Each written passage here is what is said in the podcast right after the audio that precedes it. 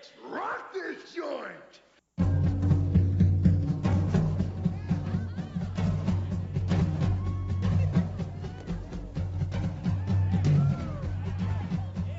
Sejam bem-vindos, meus caros amigos análise do comportamento. Eu sou o Ian Valderlon e eu fui muito mal educado na minha escola. Ai, que burro, dá zero pra ele. E aí galera, eu sou Adilon Duarte e jogando videogame eu aprendi inglês mais do que no colégio ou qualquer outro curso.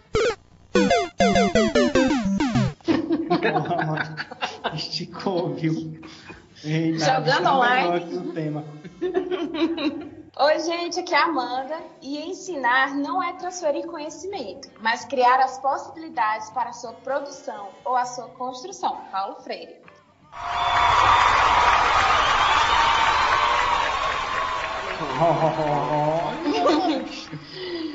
Mas, Crossover. Sou fã do. Sou fã de, de educações aí do cara. Da forma de educar do cara. com todo respeito, o bicho é um arrombado mesmo, né, mano? É um animal pobre. É, com certeza.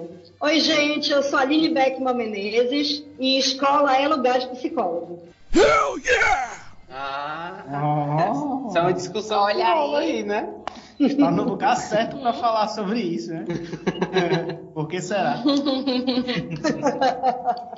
Muito bem, meus caros amigos, estamos aqui reunidos mais uma vez e hoje vamos falar sobre educação, alguma coisinha de psicologia escolar e vamos falar também sobre algumas questões de educação nesse período de pandemia. Para falar sobre isso, a gente convidou a nossa querida professora doutora Aline Beckman Menezes, que é psicóloga pela UFPA, mestre e doutora em teoria e pesquisa do comportamento também pela UFPA, Especialista em psicologia escolar educacional pelo Conselho Federal de Psicologia, tem experiência profissional na área de psicologia escolar no ensino superior, em pesquisa nas áreas de análise do comportamento e psicologia evolucionista em e como docente do nível superior em instituições públicas e privadas. Atualmente, a Aline é professora da Faculdade de Psicologia da UFPA, atuando na área de psicologia escolar e inclusão de pessoas com deficiência e colaboradora do programa de pós-graduação em teoria e pesquisa do comportamento. Esse aí eu também conheço, vinculado à linha de pesquisa, desenvolvimento e tecnologia comportamental. Coisa pouca não é não, viu? Então, muito bem-vinda a Aline Menezes ao Cearacast. Obrigado por aceitar o convite. Obrigada por ter sido convidada. Parabéns aí para vocês pelo trabalho. Então vamos lá para esse bate-papo maravilhoso sobre educação nos tempos de pandemia. Solta a vinheta aí, Catinho.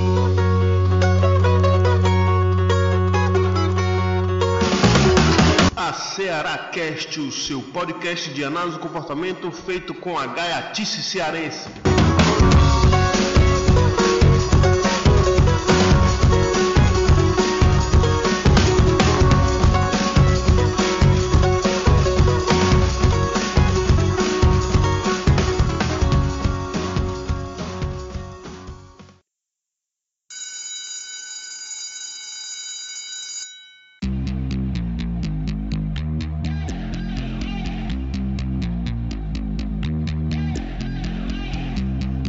Electric lights blow my mind, but I feel alright. I never stop, it's how we ride, coming up until we die.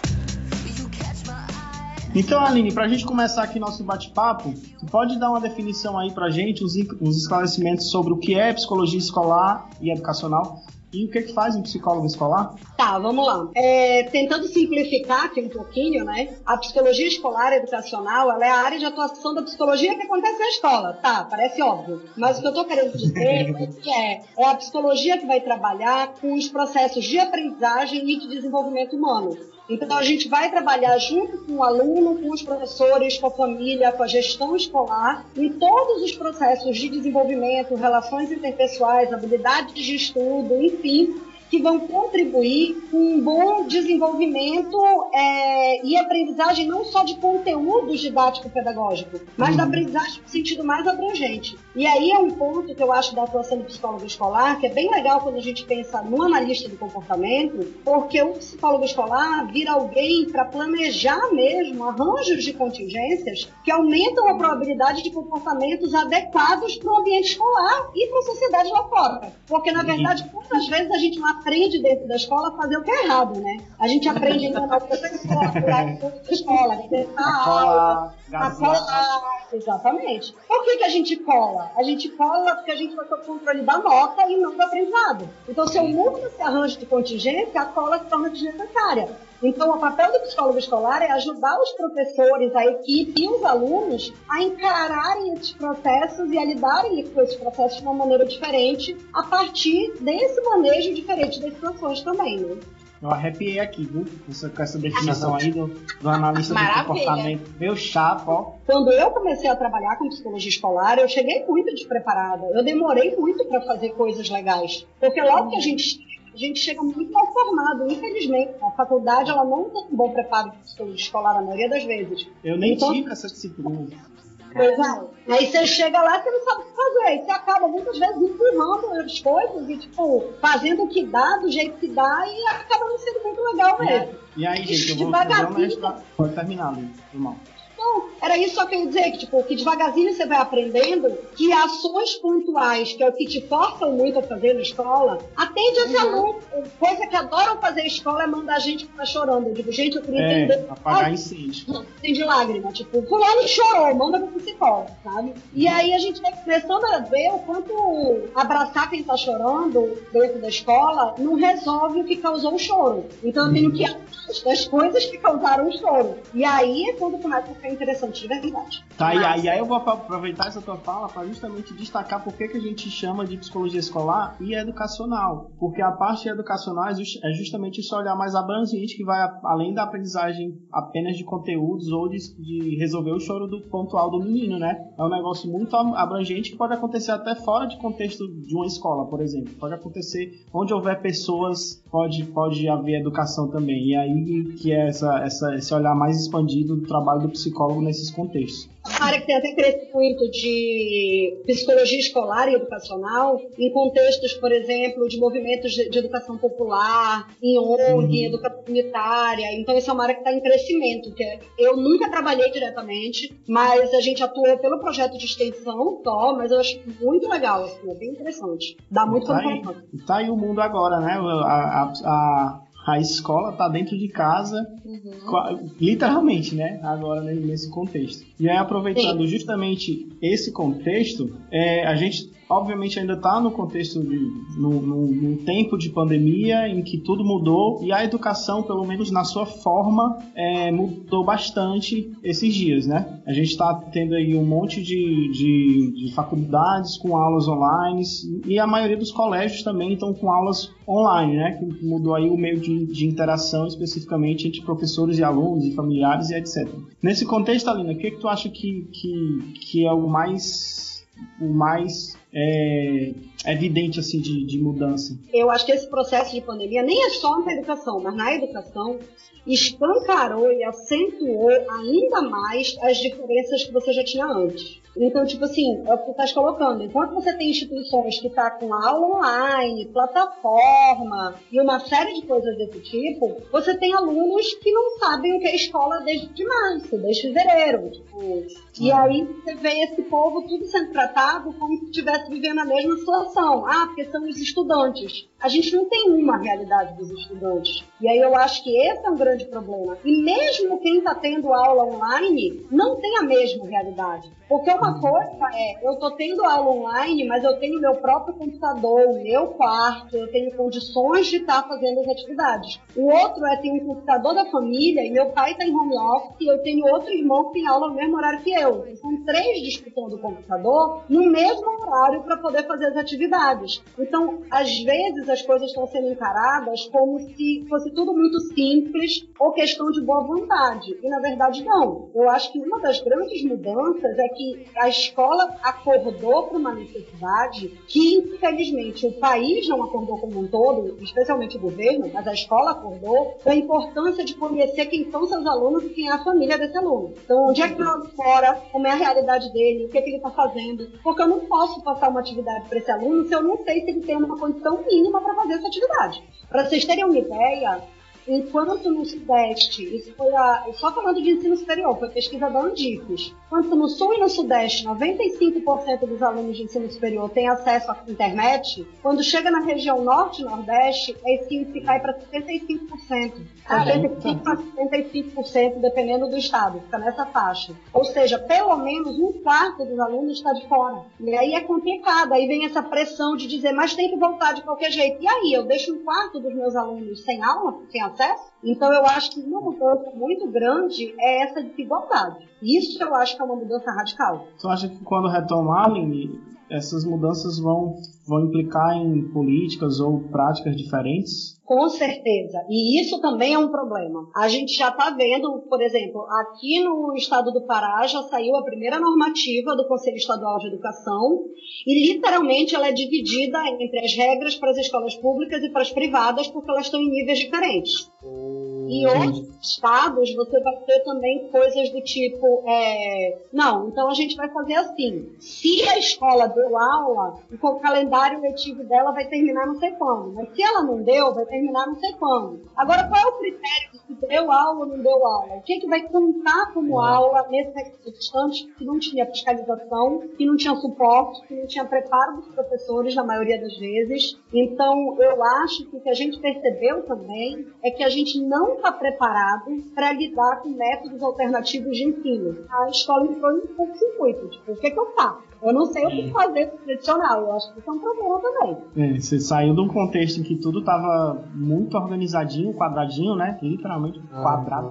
E aí mudou tudo e milhões de readaptações mal feitas, né? Na maioria. É, com certeza tem muito impacto, por exemplo, na qualidade do processo. E tu falando isso tudo aí, Aline, eu só fico pensando assim como é que, que fica a cabeça, a saúde mental do estudante numa época dessa, né? Nesses vários contextos, ainda mais nos contextos menos favorecidos aí que, que tu falou, né? É, até porque tem que pensar que agrava, além de toda essa situação educacional, de acesso de material, então, por exemplo, em algumas localidades do Brasil, principalmente no Norte e Nordeste, os alunos estão indo de 15 em 15 dias na escola para pegar exercício impresso, para fazer em casa, aí volta depois de 15 dias, devolve os exercícios e pega novo. Então, imagina, ele já está estudando desse jeito, sozinho, sem orientação, sem supervisão, sem nada. Aí chega em casa, e muitas vezes em casa é um contexto de violência doméstica, é um contexto que o pai ou a mãe adoeceram, de repente algum deles faleceu por causa da doença. Então, é todo um cenário psicologicamente muito pesado. E aí, quando a gente fala de voltar, todo mundo só está falando de vamos, nós estamos perdendo tempo. Estamos perdendo tempo. E aí, será que tempo realmente é a variável mais relevante para estar considerando nesse momento? Eu me questiono muito isso, sabe? Sim, sim, sim. É, as pessoas não, não percebem que estamos perdendo pessoas, né? Não é só. Exatamente. Estamos perdendo. E aí, Aline, nesse turbilhão de coisa como é que ficam os, os, professores nesse contexto? Porque os professores também, professores, gestores, educadores de maneira geral, também devem ter sido, estar sendo, na verdade, afetados nesse contexto. Como é essa parte para eles? Olha, está sendo muito complicado, porque a maioria dos professores está sendo super cobrado e apedrejado porque eles são uhum. incompetentes, porque eles não se dedicam, porque, enfim, é muito fácil culpabilizar. Só que as pessoas esquecem que os professores também foram pegos de surpresa. Então, um dia eles estão dando aula, no dia seguinte, sem um treinamento, uma capacitação, um nada, viram para eles assim: olha, prepare material à distância. Isso. Algumas pessoas têm facilidade para isso, toda uma história uhum. prévia, enfim. É. Outras não. E aí, como é que fica isso? E aí, esses professores também, a gente tem que lembrar que eles não são só professores, as pessoas exercem múltiplos papéis, né? Então eles são professores, mas eles são pais, eles são esposas, eles são filhos, eles são, enfim, maridos e por aí vai. Então a gente precisa lembrar que eles também estão lidando com os outros componentes da pandemia, além de estar na sala de aula. Então a gente tem visto um índice de adoecimento absurdo entre os professores, tanto da rede pública quanto da privada. Para vocês terem uma ideia, várias escolas anteciparam as férias dos alunos da rede privada porque estavam tendo aulas à distância, porque os professores estavam adoecendo. E eles começaram a receber muito pedido de licença médica por causa de de adoecimento dos professores, e aí então eles perceberam que não ia dar para sustentar e eles tiveram que dar férias antecipadas para todo mundo. Então a gente vê toda essa sobrecarga, ela não foi saudável mesmo. E ela foi pouco planejada. Então o que a gente vê também é que os professores não tiveram tempo nem de se Não deu capacitar, tempo, né? nem de É. capacitar. Uhum. Isso eu acho que é as iniciativas, por exemplo, em Sobral, Sobral sempre é uma cidade que tem algum destaque. Na profissional. educação. É. E, e lá em Sobral, eles fizeram uma capacitação de ensino à distância dos professores. Então, a maioria dos professores da rede pública de Sobral sabe usar o Google Classroom, sabe usar uma série de ferramentas. Só isso faz uma diferença absurda para o professor se sentir com uma carga de pressão muito menor. Resolve tudo? Claro que não resolve, mas já ajuda um bocado. Sim, eu tava vendo uma postagem de uma moça que ela tava reclamando que, tipo assim, que os professores estavam fazendo aula, estavam é, passando umas videoaulas de 20 minutos, 30 minutos, não sei o que, que era um absurdo e tal.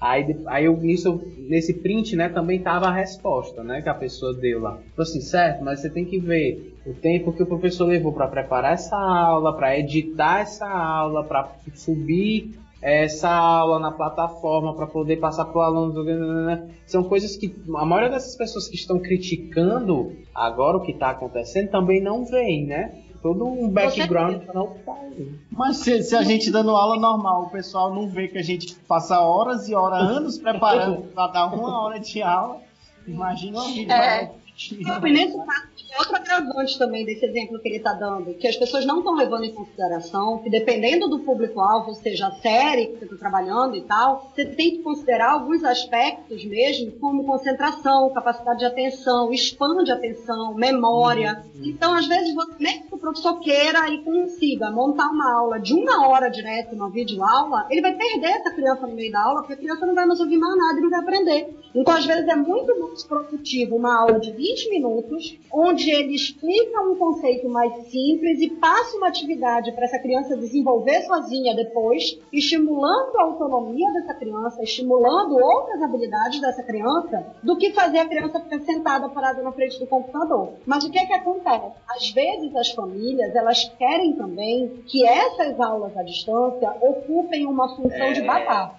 Então, tipo, ah, quero que meu filho fique quieto a manhã inteira. Então, ele tem que estar tendo aula no computador, que é para ele ficar sentado na mesa a manhã inteira.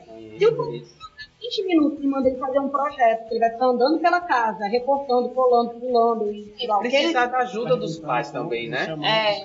Vai ter que precisar da ajuda dos pais também. Eu conheço, eu conheço família aí que prefere levar 10 cinturãozadas nas costas do que ter, que ter que criar o próprio filho. Então, tipo, é, é um negócio complicado, sabe? É Mas a gente, falou, a gente falou sobre isso no, no episódio 64, foi sobre crianças na pandemia, que a gente tem justamente essa condição ali, de mudou a- as crianças não estão indo mais para a escola e os pais estão tendo que conviver com as crianças, que é uma, uma coisa rara em algumas famílias. Né?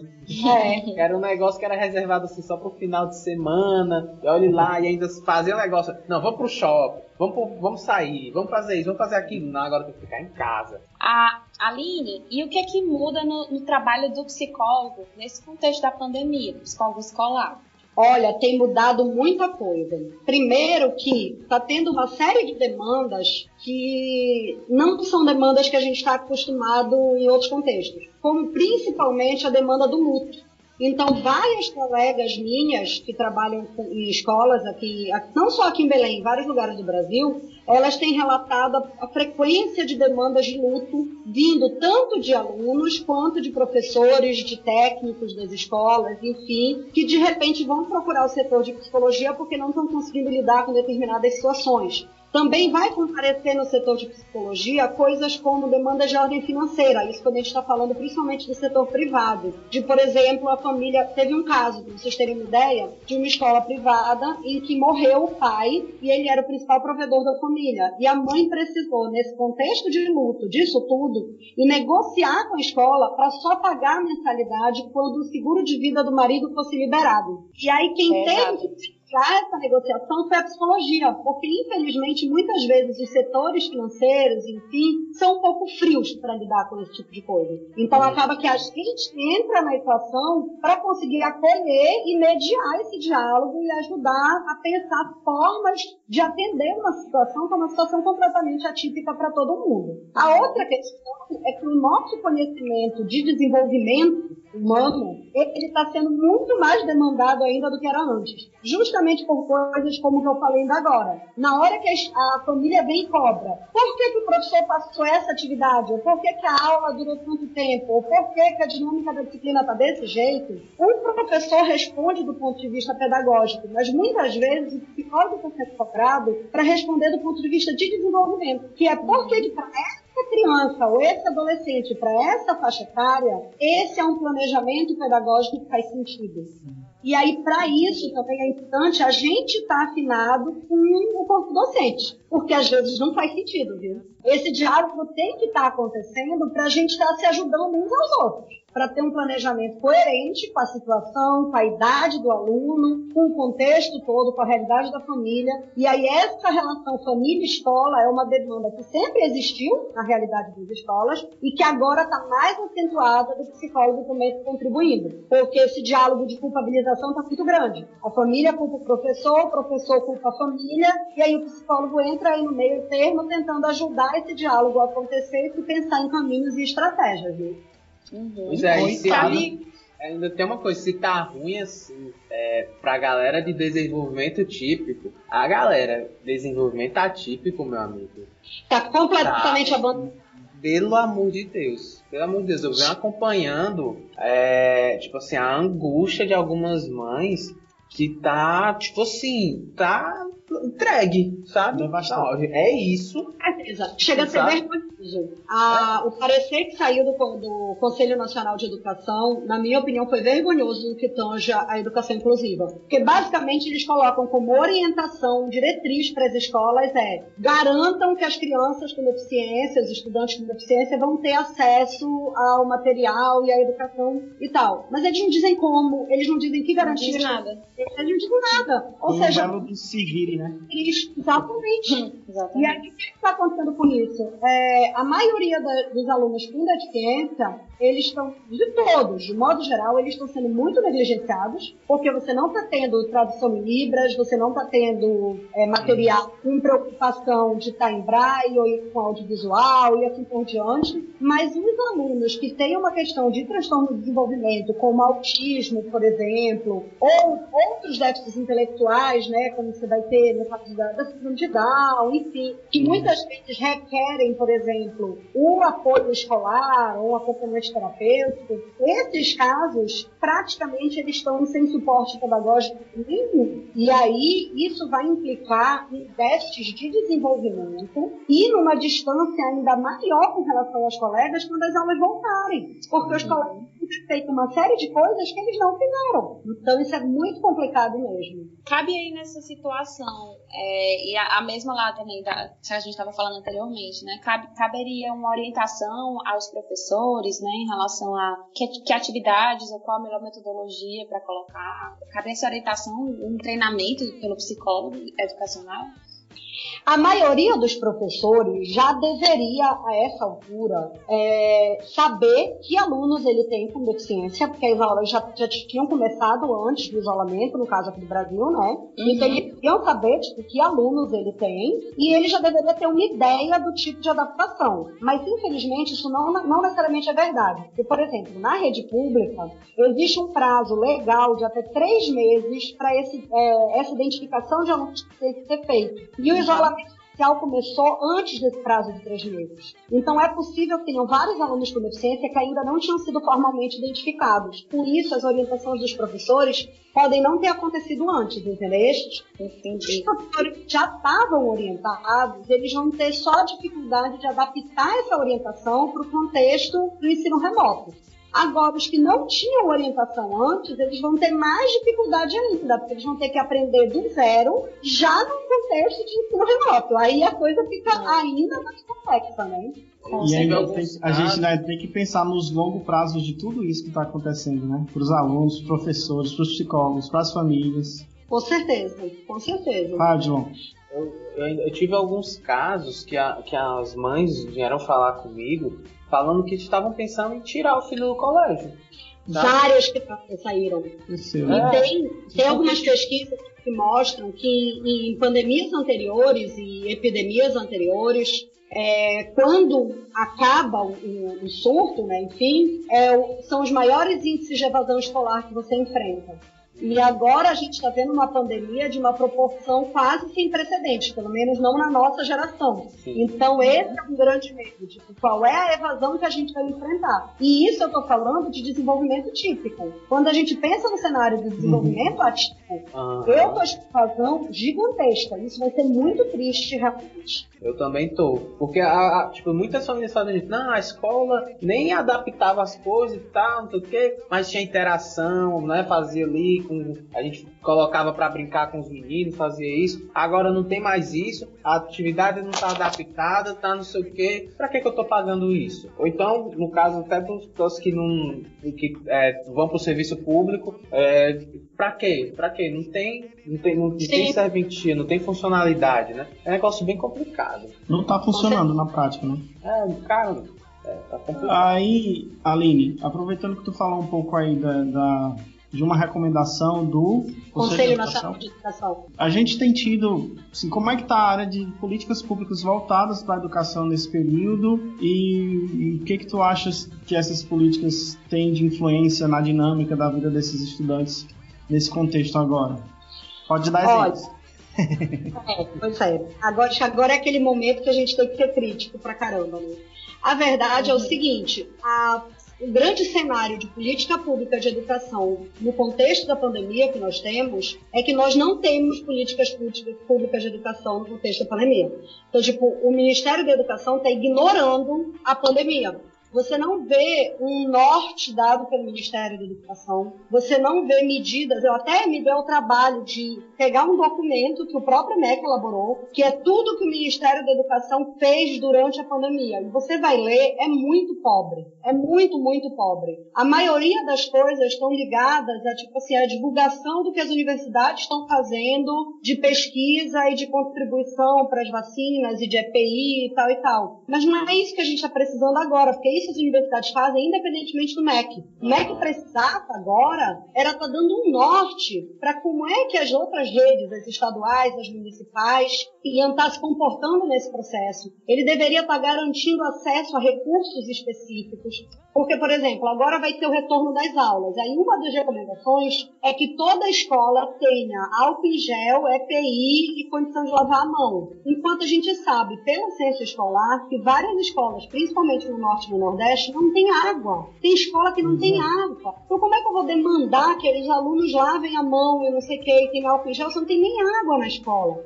Então são coisas que o MEC deveria estar mapeando e estar intervindo desde o início desse processo todo são políticas para garantir condições. Vocês terem uma ideia, no Peru, eles distribuíram é, tablets com internet para Hum, todos vi médio que não tinham é, acesso ao computador para eles poderem estudar para o vestibular de lá, digamos assim. Então são medidas para você estar trabalhando nesse sentido. Enquanto aqui, o que, é que eles fizeram? Eles não fizeram nada para ajudar ninguém, não fizeram orientações, então com isso cada estado está trabalhando de maneira completamente independente e diversa. Eu acho que o Brasil nunca teve uma diversidade de posturas tão grande quanto está tendo agora. E em compensação ele lança um Enem que finge que a gente não está vivendo está vivendo. Ele quer manter a data, ele quer manter a postura, diz que o Brasil não pode parar, que a geração vai ser perdida. E aí é um cenário que é completamente irrealista, elitista, utópico, que é completamente fora da realidade nacional. Nós temos um contexto em que as nossas políticas públicas, elas são feitas pensando numa elite que não precisa das políticas públicas. Não nesse sentido. Então é bem complicado. Em contexto natural, a gente já tem inequidades, né, com relação à educação de qualidade e a possibilidade de se preparar bem para o vestibular. Imagina agora, né, nesse contexto, o, o tamanho do abismo que, que aumenta. E aí Com o governo vai manter o Enem para É, e você vê algumas falas do Ministério, que você vê do ministro especificamente, né, que você diz assim, ok, é alguém que não conhece a realidade do país. Uma delas foi ele dizendo que 63% dos inscritos do Enem concluíram o ensino médio no ano passado. Então ele pegou e falou: ah, já que eles já concluíram o ensino médio no ano passado, eles não estão sendo afetados pela pandemia, porque eles já estudaram tudo que tinha para estudar e vão fazer o Enem agora. Meu Deus. É.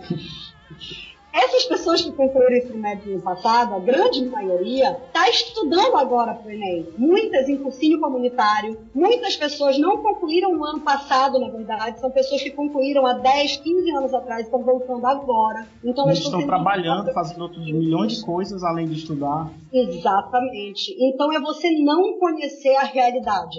Ele está pensando naquele aluno da escola particular que não passou de primeira e estava fazendo cursinho. Esse aluno está dando conta de estudar, Sim. mas ele é uma minoria no nosso percentual. Ele não é representativo desses 63%.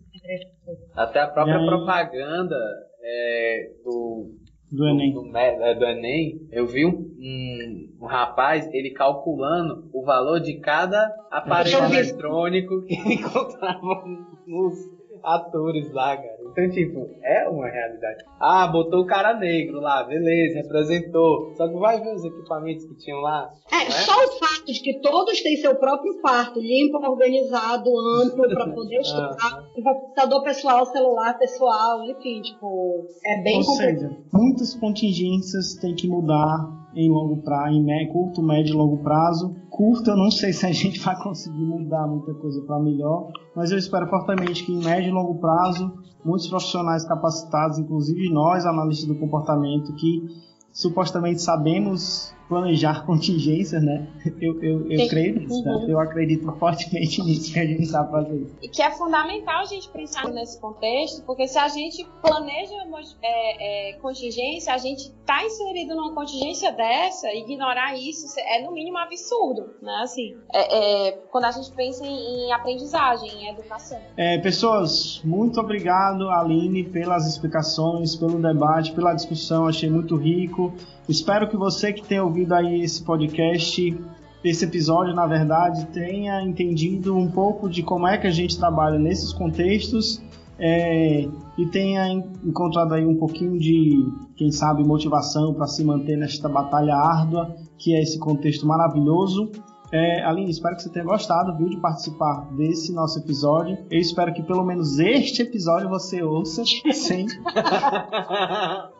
É, e aí, a depender do que você achar, quem sabe a gente se encontra por aqui de novo, tá? Gente, muito obrigada. Eu espero que tenha sido legal para vocês e que tenha correspondido aí os objetivos equipe aí. Legal, eu adoro É. falar desses assuntos, então pra mim é, é muito gostoso. Eu sei, por isso que eu chamei, tá? A Miriam, ela sempre fala que a gente é mordido pelo mosquito da educação. Ela diz assim, sabe? Que depois que você é contaminado, você não larga nunca mais, porque vira meio que uma febre, uma paixão, e você não larga. E é um pouco por aí mesmo, assim. Parece que quem começa a trabalhar nessa área é um negócio que você não consegue parar, sabe? Porque é, ao mesmo tempo que você se irrita, você fica com raiva, você briga, tem um monte de desafio, um monte de problema, um monte de dificuldade, mas é um contexto em que você consegue fazer muita diferença. E eu acho que até pensando como analista de comportamento, não tem nada mais reforçador do que você conseguir produzir mudanças e ver essas mudanças fazendo a diferença na vida das pessoas. Então, para mim, isso é apaixonante de trabalhar no contexto educacional. Na época que eu trabalhava em escola, eu chegar na parte da educação infantil. Eu trabalhava muito com a educação infantil. E de fato, é, é muito você sente uma, uma, uma vida, assim, eu não sei explicar. E de fato, você vê essas transformações na vida das pessoas, é, é- das crianças, né? E é muito incrível mesmo. É Como se você fosse- primário Como se fosse um. É, como se fosse uma voz, assim, a voz deles, né? Como se você estivesse traduzindo o que eles falam. Incrível.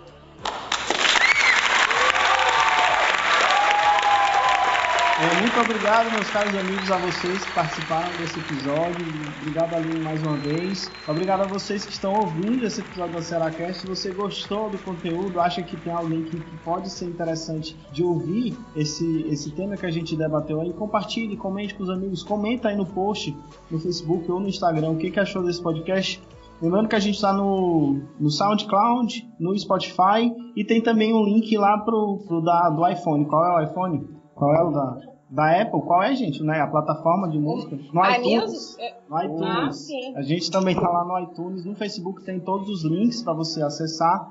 A Aline Beckman está aí muito, muito requisitada na- nas interwebs esses dias, então ela já produziu alguns textos no Medium Daily, eh, já participou de live e vai participar ainda de mais, né, né Aline? Então, É tudo que a, amanhã, não é amanhã, pra, porque isso vai passar depois, né? Mas eu vou É, estar na não live. é, Depois também. é, no, no futuro do, pet, do Foi, a, foi há duas semanas. É. E aí, todos, todos os links dos, dos textos e vídeos e coisas que a Aline fez esses dias sobre esse contexto, a gente vai colocar aqui no post. Muito obrigado, meus caros amigos, e a gente se ouve no próximo A Ceará Cast.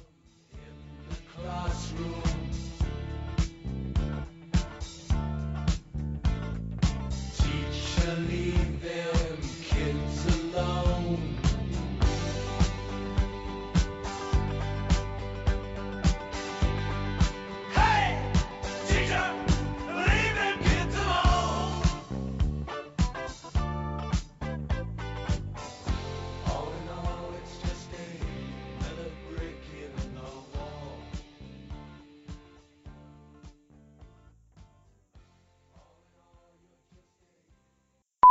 gente conseguiu falar, passar 11 minutos sem o Odilon falar em jogo. Pela primeira vez na história do. Eu acho que é um recorde. tá gravando aqui. A Amanda chutou longe. A, a da Apple, iMusic.